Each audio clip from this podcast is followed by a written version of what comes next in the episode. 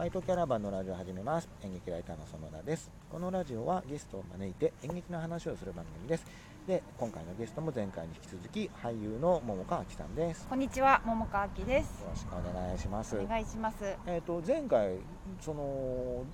演劇人はあんまり見に行かないんじゃないかっていう、まあ、僕の印象に関する話をしてたんですけど、まあ、演劇人に限らずやっぱり僕は小劇場にもっとお客さんを呼びたいとすごく思っていてもうそ,、うん。そのことだけをやって死んでいこうと思ってるんですけど。あのでもかといって有効なうん明確な解決策を持ってるわけでも何でもなくて、うん。まあ日々、うん、うなってるんですけど。うん。大川さんなんかそのどう小劇場のお客さんを増やすために、うん。例えばこんなのはどうですかとかなんか、まあ、アイディアとまでは全然言わないですけど、どうしたらお客さん増えるようになると思います？あのこれは、うん。まあいくつかのあると思うんですよ。でうん。実際まあそのあれこれやってる。まあ、それこそ園田さんもいろいろなんか増やしたいっていうことでやってらっしゃることが、まあ、他の方もだけど、うん。あると思うから、その真新しいことはなくて、もう本当に単純にそれこそ、まあ、よく言うじゃないですか。こうデートとかするときに、うんうん。あの映画が映画にするか舞台にするかみたいなチョイスの一つの選択肢になるような感じになるといいなみたいな話で出てくるけれども、はいまあ、今現状そうなってないからなんかそういう意味ではその、まあ、価格問題っていうのは多分大きくあるうんだろうなっていうのはまあ一個あるんですけど、なんかねあの最近最近っていうかまあもうここ何年かちょっとずつ裏側を見せたりとか、それこそなんか全然俳優とかは別にやりたいと思ってるわけじゃないけど、ん。体験みたいな感じで、なんかこうやって演劇って作るんだよみたいななんかちょっとそういうただ本番だけ見せるんじゃなくて、あのちょっとワークショップ的な感じでうん。裏側を見せながらとか、うんなんかそういう感じでこうなんかこう間口を広げて、やったことない人にもあなんか楽しいんだなっていうことを分かってもらえるような感じのことをやってたりもすると思うから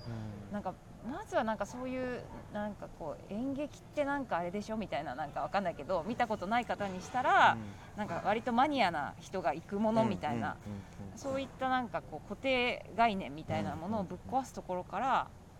始めるのが一番いいのかなみたいな。なるほどね。うん、だからそれこそなんかカフェとかで、うん。まあ、バー公演とかもあるけれども、うん。まあなんか飲みながら食べながら見るみたいなものをやってたりする方もいると思うんですけど、なんかそういうのも割とこうスッてこう入りやすい、それこそなんかディズニーランドのこうご飯食べながらショーを見るみたいな感じにまあ近いような感じで、まあ、そんなにこうね肩肘張ってこううん。見るぞみたいな感じじゃなくてちょっと地続きみたいな風に。まああとななんでしょうね。なんかこうおお散歩しながら演劇するみたいな。はいはいありますね。とかなんか電車乗りながら。あそうそうそう。そういうののもあると思うんですけど、まあ、ただまあだ何に興味を持つかっていうね、うん。人にもよるから、うん。まあ、そうじゃなくて普通にちゃんとこうお芝居として見たいっていう方もいるとは思うから、まあいろいろあっていいと思うんですよね。それこそ多種多様性という、うん。さっきちょっと出てきたワードみたいな感じになっちゃうんですけど、まあいろいろあるといいなとは思うんですけど、なんかやっぱこう現状今やってることからうん。さらにプラスアルファでうん。いろんなことに挑戦していく必要性がきっとあるんだろうなと思っていて、それはまあ劇団とかにもぜひもし余裕があれば挑戦してほしいし例えばメディアもどんどんいろんなことをやってほしいし、僕もその今までやってきたことをただ繰り返してるだけだとどうせ良くて現状維持なんでで良くなければ落ちていくわけじゃないですかだから新しいことにどんどんチャレンジしてなんか下手な鉄砲を数撃って1個ぐらい当たればいいなみたいな感じで そのためにたくさんいろんなことに挑戦したいなという気持ちはすごい強いんですよね。なんかやっていかないとその変化なり、うん。まあ、新規事業というか、まあ、新規企画みたいなこともうん。どんどんあのトライしていかないとどんどん人は演劇から離れていってしまうんじゃないかなっていう気がしていて、うんうんうんうん、別にそれはそれでもしかしたら社会の流れだったりするからやっぱりあの劇場に行かないけど家で YouTube 見てるのがすごい楽しいっていう人はもちろんいていいんだけどあのでも僕は劇場の良さを知っ劇劇場なり演劇の良さをすごく知ってるので、それはやっぱり好きなものはみんなにもう好きになってほしいじゃないですか。でやっぱりそういう意味ではやっぱりいろんなことをしていきたいなと思うし本当にもうね僕はお客さんを増やすっていうことだけを考えて生きていきたいんですよね。あすごい。もうずっとそうなんですね。あと昔からそういう傾向は強かったんですけど、うんうんうんそれでもまだ若い頃は、やっぱりちゃんと作品のことも評価したいし、うんうんうん。えー自分もいろんなことがちゃんと語れる立場にありたいと思っていたんですけど、でも最近はもうなんか作品のことを語るとかはもうちょっとあの他にたくさんその有能な人が多いので そういう人にこうお任せして僕はもうとにかくお客さんを増やすっていうことだけに特化してしてもいいんじゃないかなっていう気持ちは結構あります。だけどそんなこと言いながら僕もつまんない演劇は嫌いなんですよ、そうなんだうん、つまんない演劇は嫌いです。だからつまんない演劇は応援する気はあんまりないんですけどうん。だからみんな頑張ってほしいってすごく思うんですけどでもやっぱりあのある程度自分なりに作品を、まあ、選べると僕は思っているので、えーアンテナ自分のアンテナでちゃんと判断ができると思うのでそういうことをした上でやっぱり好きな演劇にはもうどんどん、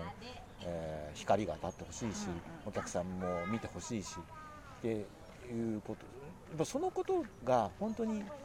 こうみんなにとってプラスになるじゃないですか、うん。うん劇団にとってもプラスになるし、うん。お客さんにとってもプラスになるし。僕もそういうところをちゃんとこうコネクトできたらつなげられたらとても嬉しいし、うんうんだから、うん、作品を評価するよりも動員を増やすってことの方が、うん。僕にとっては幸せの広がり方がでかいなっていう気がしていて、なんかそこにやっぱりすごいこう挑みたいんですよね、うん。もう、うん。それぐらいしかもうやりたいことがないです。人生の中で。はいいやでもいいじゃないですか。一個大きなそういうなんていうかね。ねそうそう。で多分うん。あの僕の残りの人生ではそれは達成できないんですよ。え？だからあのいや多分時間かかると思うんですよ。いや時間かかってもまあいいじゃないですか。だからちゃんとこうそういうこう筋道を作って ちゃんとあの別後継者にちゃんとそれを手渡すっていうことができるといいなっていうのをすごい思ってますね。うん。やっぱり活動してくれる人がいないとうん。やっぱこうだんだんこうゆっくり失われていくというか小劇場をちゃんと紹介しようと思ってる人がやっぱ一定数いないと情報があんまり拡散しないと思うんですよね。どんなに SNS とかうん。そんないろんな技術が発達してもうん。うん。それを情報を発信する人がいないといけないのでぱりそれはこうなんとか継承する人がいてほしいなっていう気はすごいしますね。うん。今園田さんのなんかやってらっしゃるお仕事で、うん。なんかこうなんお弟子さんとかは変だけど、うん。なんていうんですか 後継者っていうんですか、うん。みたいな方はいらっしゃるんですか？あいないいないいないいないですね。うん。だから、まあ、それをやっぱこうい育成っていうとまあちょっとすごい偉そうなんだけどでもやっぱりこう育成できるといいなという気はすごいしますね。うん。ちょうどねその演舞の編集長のうん。今の編集長がん。創始者というか創刊の人なんですよ。はい。演舞は、えっと、86年創刊なんで、うんうん。えー今年で35年？96えーっと20062016そうですね。今年で35年か36年。ぐらいうんなので、うんで創刊の人間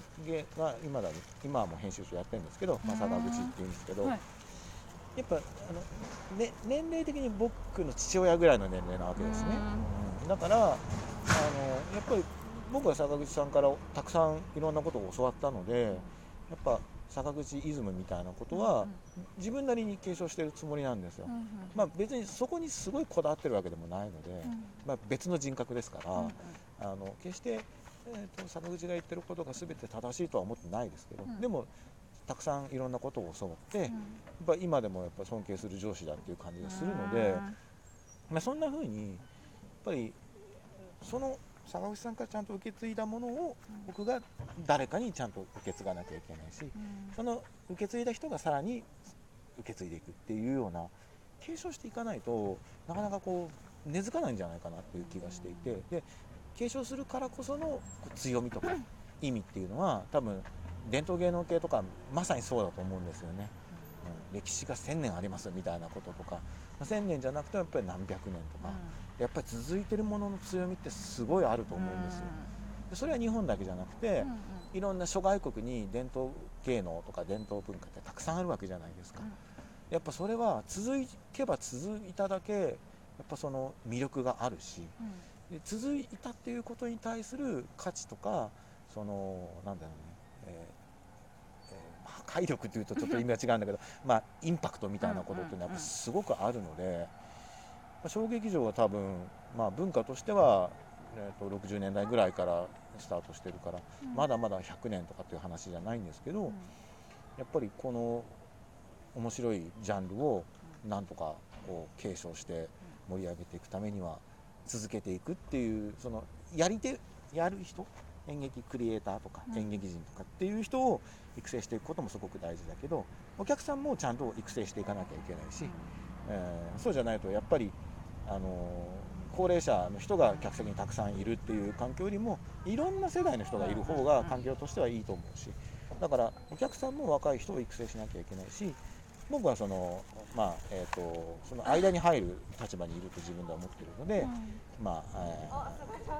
えー、情報をちゃんと伝達する、うん、人間としてはそういう人もちゃんと継承していかなきゃいけないと思うからいろんな立場の人がちゃんとこう引き継いでくれるっていうことはすごい大事だなって思ってますね。うん、そのそういう人といろんな仕事をしたい。なるほど、うん、叶うといいですね。叶うといいですね、うん、とかまあ誰かしらに継がないといけないですね、うん、なんか、まあ、別に強引に渡しちゃってもいいんですけど、うん、でもそれはまあ結構意識してることですね最近は。でちょっと時間が来たんでまたちょっと続きます。はい